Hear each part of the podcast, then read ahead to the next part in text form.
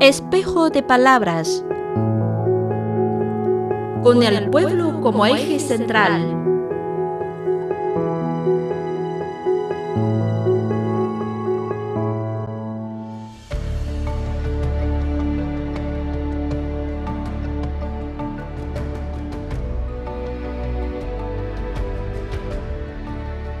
Este dispositivo maravilloso, con figuras de dragones, se llama Huanyi, esfera armilar en español.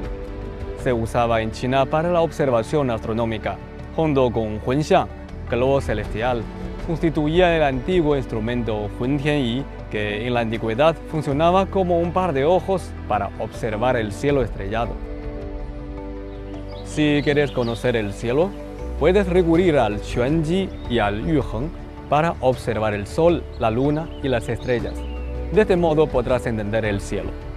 Al igual que otras grandes civilizaciones, los chinos desde la antigüedad mantenemos la curiosidad y el asombro por el cielo. Siempre ansiosos por descifrar los secretos del universo, trabajamos incansablemente y llevamos a cabo innumerables prácticas de exploración. Es Roald Amundsen, explorador que realizó el primer viaje del ser humano al Polo Sur. La gran expedición, que a su vez era una carrera entre el noruego y su rival británico, es una historia conocida a nivel mundial. Sin embargo, poca gente sabe que ese viaje estuvo a punto de fracasar por la falta de fondos.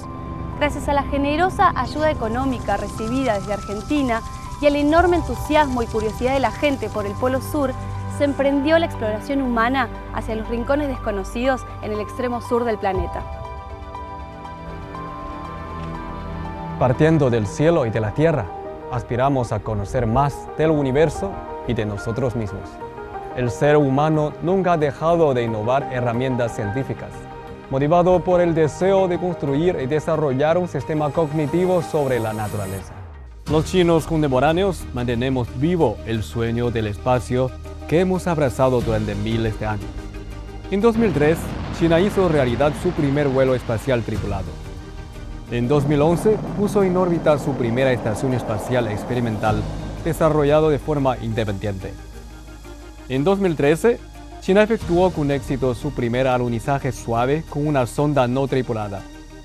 En 2021, los primeros taikonautas chinos se alojaron en la Estación Espacial China. Y en 2022, el gigante asiático envió con éxito el módulo del laboratorio Wentian Así que la construcción de la Estación Espacial de China está progresando de manera ordenada. Gao Zhaohui, experto chino en el sistema de vehículos de lanzamiento. Las tecnologías modernas nos brindan nuevas vías para estudiar estas incógnitas. ¿Cómo se formó el universo? ¿Cómo será su futuro? Estas son cuestiones concernientes a nuestro propio destino.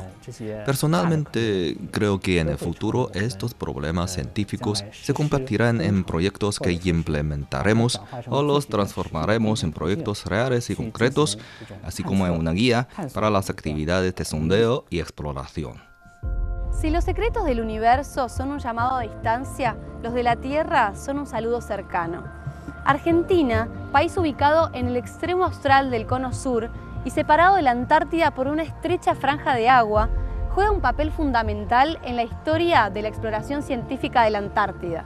En 1904, Argentina estableció la primera base antártica en el continente helado.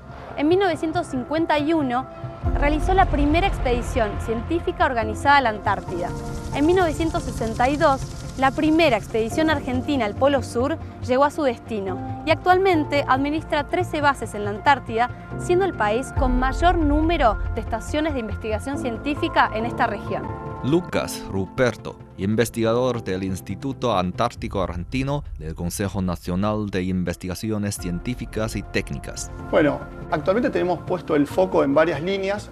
Una de ellas es la biodegradación de plásticos por microorganismos antárticos. Eh, abrimos una línea que se dedica a buscar e identificar microorganismos que sean capaces de degradar, de comer el plástico para transformarlos en compuestos menos contaminantes y así de alguna manera resolver ese problema en Antártida.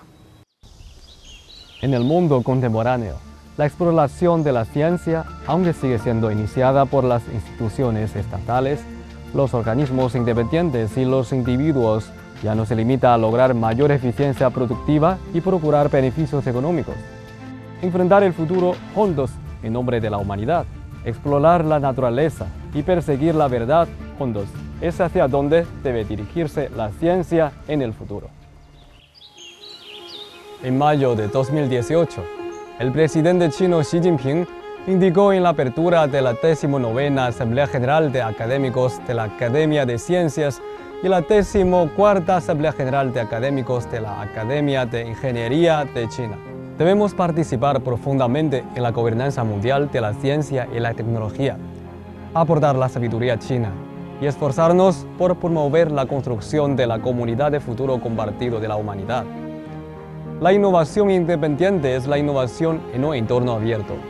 No debe realizarse a puerta cerrada, sino que debe reunir la energía de todo el mundo y tomar prestada la fuerza de todas las partes.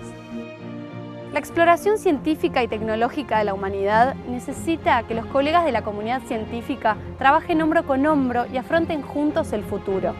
La ciencia no es un placer egoísta de individuos, organizaciones o naciones, sino un tesoro que pertenece a toda la humanidad y una antorcha para iluminar el mundo. En virtud de este principio, Argentina ha estado abierta y ha cooperado en actividades de ciencia y tecnología, incluyendo la investigación antártica.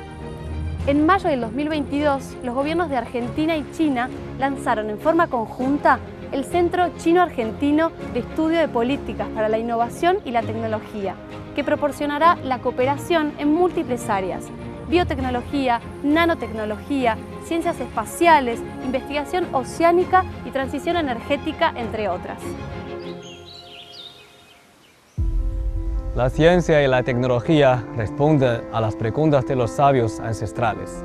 Chang'e, Yutu, Tiangong y Wukong, estas figuras de la antigua mitología china, se apoyan en el poder de la ciencia y la tecnología para encarnarse en proyectos espaciales iluminando el cielo y se han convertido en una auténtica epopeya. En el futuro habrá más estrellas que brillen en el vasto cielo de la ciencia. La ciencia y la tecnología se desarrollan en el camino abierto por los exploradores.